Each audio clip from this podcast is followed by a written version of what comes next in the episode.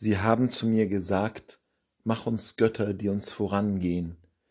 Denn dieser Mose, der Mann, der uns aus Ägypten herausgeführt hat, wir wissen nicht, was mit ihm geschehen ist.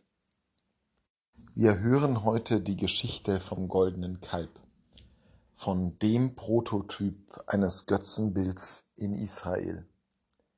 Das Volk ist verängstigt, ermüdet, ermattet, orientierungslos und einfach fix und fertig, nachdem es seine langjährige Heimat Ägypten verlassen hat, nachdem es die nervenaufredenden Durchzug durch das Rote Meer absolviert hatte, nachdem es in der Wüste hin und her irrte, hat es eine tiefe Sehnsucht nach Rettung.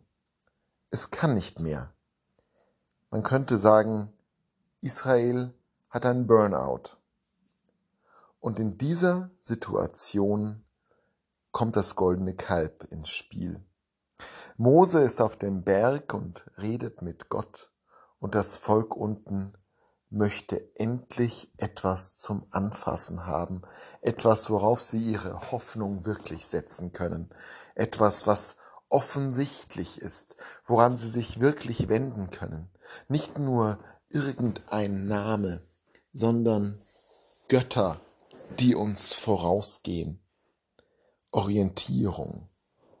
Das Volk kommt nicht klar damit, dass dieser Gott, mit dem Mose da auf dem Sinai spricht, sich so schnell wieder entzieht, dass er nicht fassbar ist, dass er zu groß ist, um ihn anzuschauen und dass er ihnen geboten hat, sie dürften sich kein Bild von ihm machen. Das ist alles eine gewaltige Belastung für Israel. Und in dieser Not schaffen sie sich das Götzenbild. Es ist wichtig, dass wir uns vor Augen führen, in welcher Situation Israel hier in die Falle tappt. Es ist keineswegs ein rein fahrlässiges Vergnügen, dass sich Israel da so einfach mal ausgedacht hat. Da ist die blanke Not, die Verzweiflung, die Panik, die hinter diesem Akt steckt. Wir haben sicherlich kein Recht, von oben herab auf diese Männer und Frauen zu blicken, die in ihrer Verzweiflung das Kalb geformt haben. Ganz im Gegenteil, wir selbst sind oft in ähnlichen Situationen.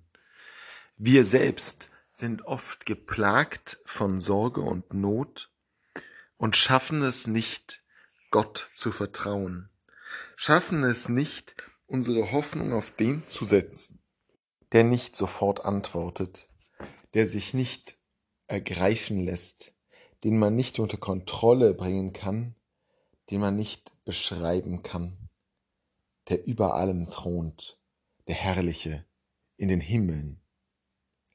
Wie schnell sind auch wir bei der Hand, uns Götzen zu formen, kleinere und größere. Es muss nicht immer ein goldenes Kalb sein. Schon kleine Hoffnungsfetzen, die wir uns hier in dieser Welt erschaffen, haben das Potenzial, zum Götze zu werden, haben das Potenzial, Gott zu verdrängen. So viele goldene Kälber tauchen in unserem Leben auf. Wieder und wieder formen wir sie, wieder und wieder ersetzen wir den unbegreiflichen, den oft fremden Gott durch ein leicht überschaubares Götzenbild. Und da mag es oft genug wie im Fall Israels Erklärungen dafür geben. Man mag sogar Verständnis dafür haben, dass wir uns diese oder jene Götze selber erschaffen.